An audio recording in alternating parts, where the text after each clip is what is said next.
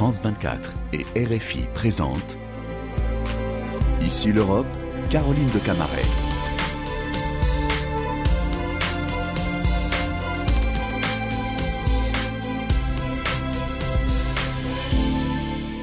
Bonjour à tous, merci de nous rejoindre pour Ici l'Europe. Nous sommes ensemble sur France 24 et Radio France Internationale.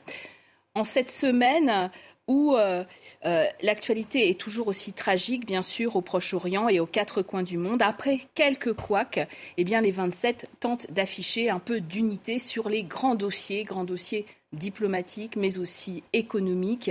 Et nous en parlons tout de suite euh, avec Laurence Boone. Bonjour. Bonjour. vous êtes la secrétaire d'État chargée de l'Europe dans le gouvernement d'Elisabeth Borne depuis 2022, ancienne conseillère économique de François Hollande, puis aussi euh, à l'Organisation de coopération et de développement économique, donc bonne économiste, je précise.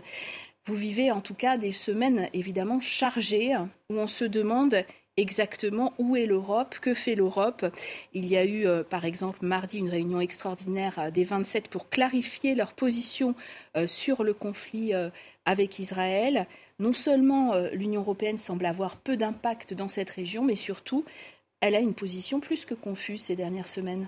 Euh, pas du tout. vraiment, je peux pas vous laisser dire ça. C'est euh, c'est pas juste.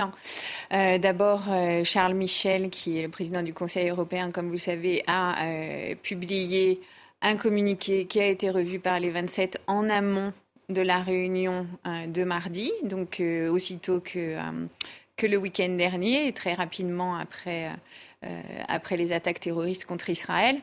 Euh, et la deuxième chose, c'est euh, ce communiqué était donc précédait la réunion où les 27 ont pu exprimer leur position, leur convergence et comment ils allaient effectivement se coordonner dans les jours et les semaines qui viennent. On sent quand même des sensibilités un peu différentes. La présidente de la Commission européenne, Ursula von der Leyen, lors de son séjour euh, en Israël, a soutenu le droit d'Israël à se défendre, sans ajouter euh, que cette réponse devait se faire conformément au droit humanitaire et international. C'était un que c'était insuffisant finalement Ça n'est que sa position. Hum. Euh, le Conseil européen et les 27 chefs d'État et de gouvernement des 27 pays membres de l'Union européenne se sont exprimés exactement tous sur la même ligne. On condamne les attaques terroristes du Hamas contre Israël, le droit d'Israël évidemment à répliquer dans le respect du droit humanitaire et du droit international.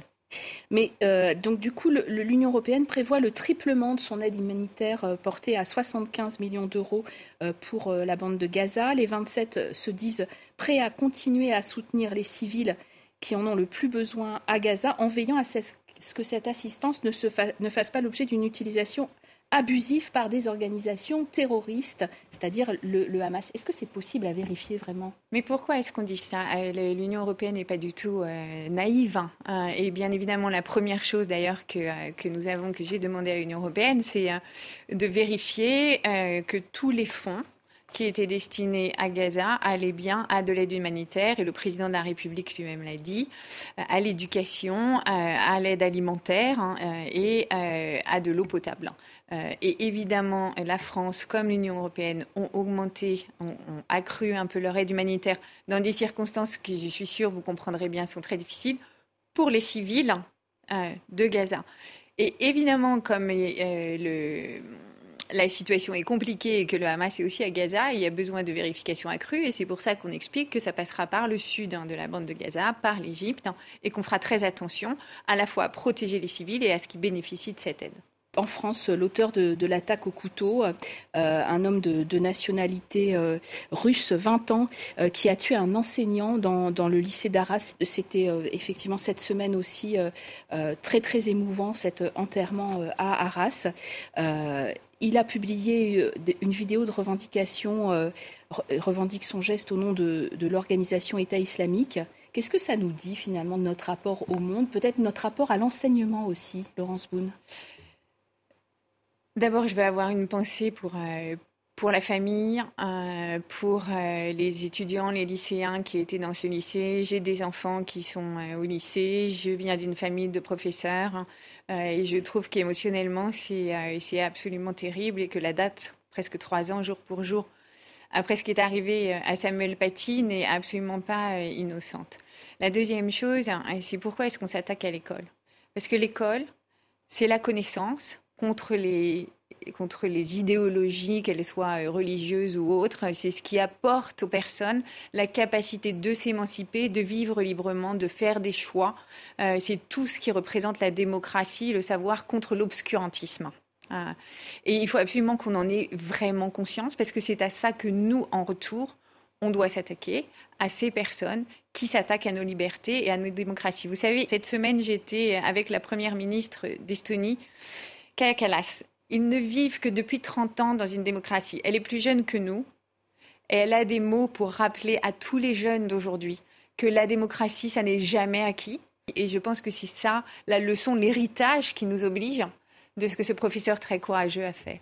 Alors, euh, autre, autre attentat, cette fois à Bruxelles, effectivement, d'un Tunisien de 45 ans en séjour irrégulier en Belgique. Il s'en est pris à des, à des Suédois, cette fois, en raison euh, d'autodafé du Coran dans ce pays. Quelle, quelle leçon vous tirez, vous, de, ce qui s'est passé en Belgique? Ce que je vois, euh, c'est qu'on n'a pas un problème spécifiquement français ou un sujet spécifiquement français, c'est un sujet européen.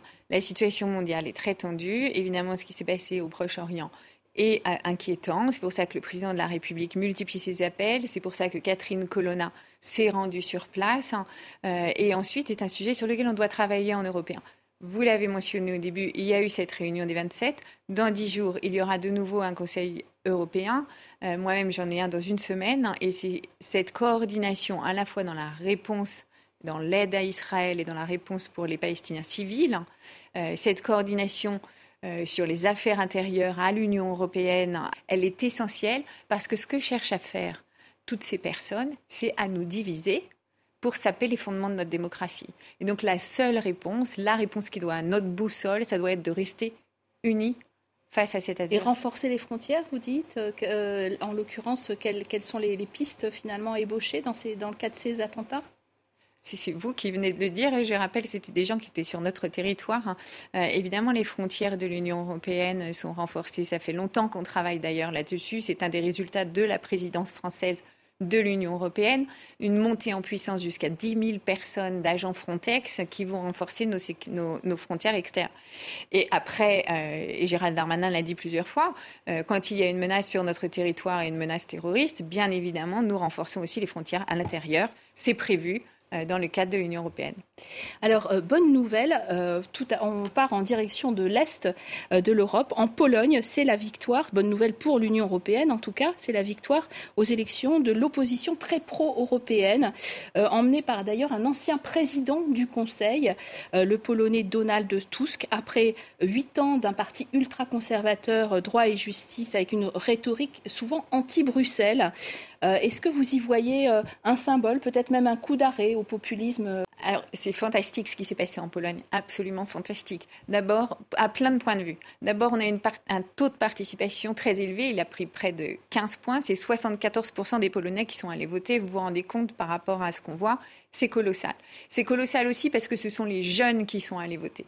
63% des jeunes entre 18 et 29 ans sont allés voter. Si je vous dis combien de pourcents des jeunes euh, vont voter aux élections européennes chez nous, entre 18 et 24 ans, c'est à peine 25%. Donc il faut bien se rendre compte, et ça j'ai envie de dire c'est un appel à la jeunesse, hein, que quand on va voter, on peut changer le cours des choses.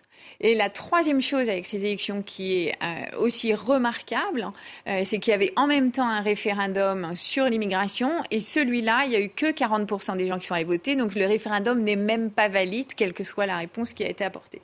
Donc c'est un vrai retour, hein. c'est euh, un retournement de situation et on ne va pas cacher notre plaisir de voir des gens qui ne sont pas populistes, qui ont envie de travailler en européen, même s'ils sont plus conservateurs que notre gouvernement, que le gouvernement auquel j'appartiens, on va pouvoir travailler avec des personnes qui pensent de façon républicaine et euh, en direction pro-européenne.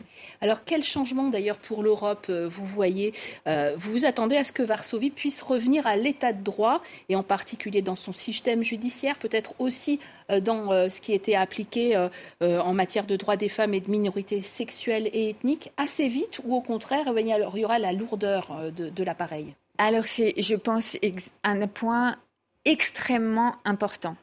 Euh, d'abord parce que le premier parti qui est arrivé en tête reste le parti populiste et donc va essayer de former un gouvernement même s'il a très peu de chance, il a quasiment aucune chance d'y arriver. Euh, ils sont là. ils ont changé aussi en profondeur les structures de l'État. Euh, et même quand le gouvernement euh, pro-européen, la coalition sera, sera nommée, il va falloir inverser tout ce qui a été fait pour verrouiller les structures de l'État. Et là, j'ai envie de dire, c'est un appel aux électeurs français.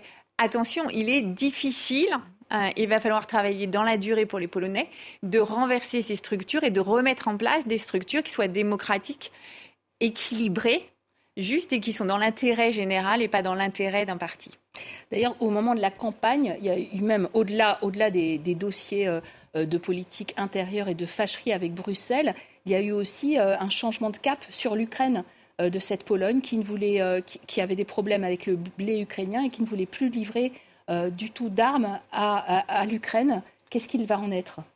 Ah mais là, c'était une erreur majeure euh, de la campagne du PIS. D'abord parce que si vous parlez, euh, moi j'ai des amis polonais, outre le gouvernement polonais, la, première angoisse de la Pologne, qui ne l'oublions pas, a été rayée de la carte européenne pendant 120 ans de son histoire, c'est qu'après les Ukrainiens, ils soient les prochains sur la liste. Donc je pense que c'était une erreur massive de campagne. Et bien évidemment, et Donald Tusk l'a dit dans la campagne, soutien à l'Ukraine et soutien à l'Ukraine dans la durée comme le reste de l'Union européenne. Alors, euh, il y a quand même la Slovaquie aussi avec Robert Fico, hein, qui, vient d'être élu et va faire alliance avec l'extrême droite et refuse l'aide militaire à l'Ukraine. Et puis il y a toujours la Hongrie de Viktor Orban, hein, qui, euh, finalement euh, a refusé de participer au Conseil européen dont on parlait, a rencontré Poutine, etc. Le front européen sur l'Ukraine, il a l'air quand même assez fissuré. Non, mais vous êtes en train de parler de deux pays. Oui. D'accord, donc c'est le front européen, c'est 25 sur 27, qu'il faut remettre les choses à, leur juste place, c'est la première chose. Et là, Orban, très franchement, il va un peu trop loin. Euh, ça n'est pas. Euh, euh, il faut rappeler que quand on bénéficie d'investissements chinois, on a un prix à payer après. Avec l'Union européenne, quand on bénéficie d'investissements, c'est pour faire partie de cette grande famille et cette grande famille qui respecte la démocratie et la liberté. Justement, parlons démocratie avec des élections européennes euh, le 9 juin 2024, euh, euh, pour ce qui est de la France, hein, évidemment, au, niveau de l'Union européenne, c'est sur plusieurs jours. Dans quel climat, j'ai envie de vous demander, on va, on, va les entamer. Est-ce que c'est un climat délétère d'infox? Parce qu'il y a beaucoup d'infox qui circulent en ce moment, effectivement.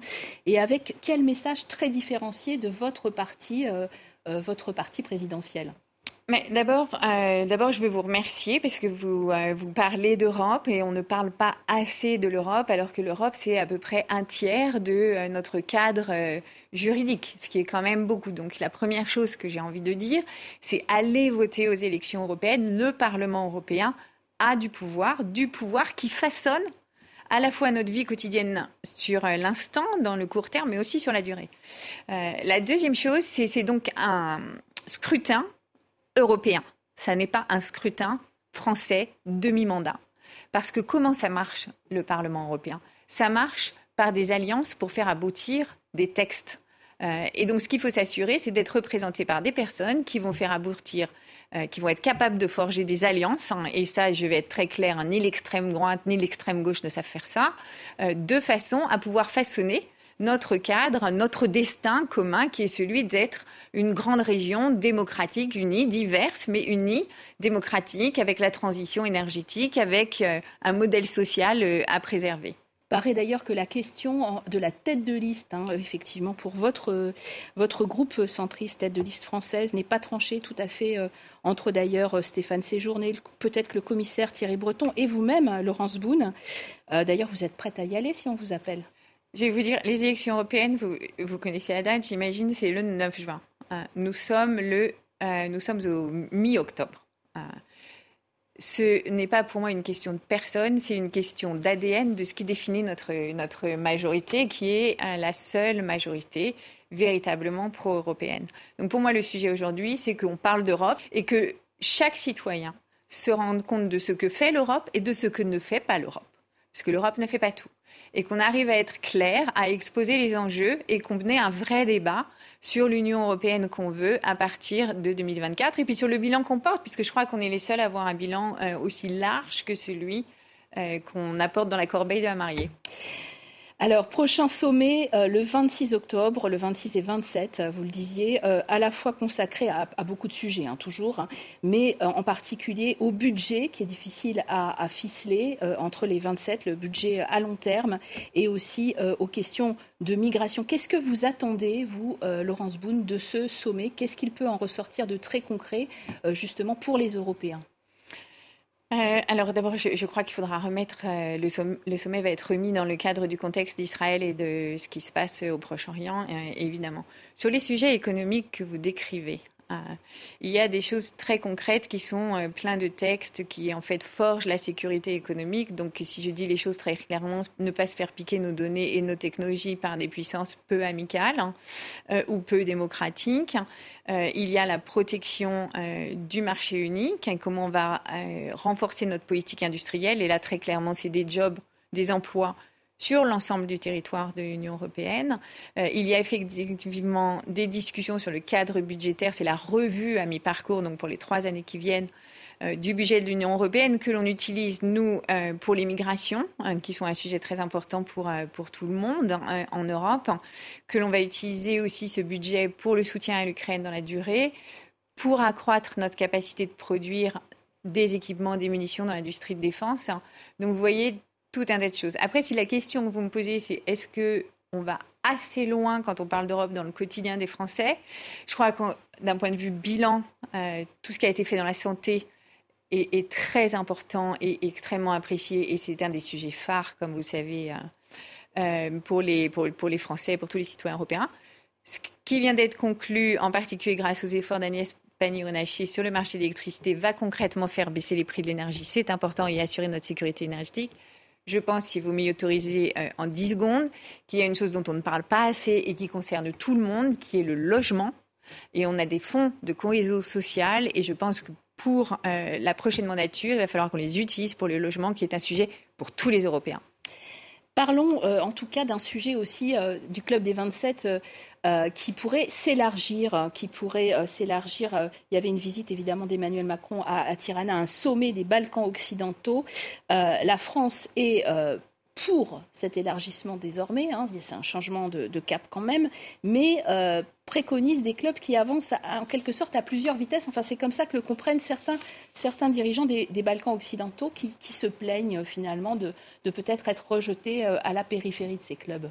Je ne crois pas. Euh, je ne crois pas, vraiment pas. J'étais avec le président euh. Toute personne qui écoute euh, ce que dit Edi Rama, le Premier ministre Almana, il le dit lui-même. Le chemin pour faire partie de l'Union européenne est un chemin qui est nécessairement long parce que c'est une transformation profonde des institutions pour qu'elle s'aligne sur nos institutions européennes. Et c'est une transformation profonde de la culture, de la façon de faire de la politique, de euh, protéger les partis, euh, les partis politiques, d'éliminer la corruption. C'est un changement du système de justice, c'est un changement du système criminel. Donc, vous voyez, c'est c'est assez colossal comme changement. Ce sont des changements que nous avons faits en 70 ans avec, et qui en plus des tensions actuelles extrêmement fortes entre des pays comme la Serbie et le Kosovo. et les tensions sur les territoires qu'on peut avoir entre la Serbie et le Kosovo ou en Bosnie-Herzégovine. Donc, euh, donc il n'y a pas de la part hein, euh, de, de, ces pays. Euh, je dirais, d'incompréhension sur la durée que ça prend. Il peut y avoir une fatigue parce que ça fait longtemps que ça dure, mais il y a beaucoup de réformes à faire chez eux. Et puis, il y en a à faire chez nous, parce que ce qu'on est en train de faire, c'est de changer l'Union européenne. Euh, et je crois qu'on se le disait au début, il y a des choses que l'Union européenne doit faire, il y a des choses qu'elle ne doit pas faire, et c'est vraiment la question qu'on peut se poser.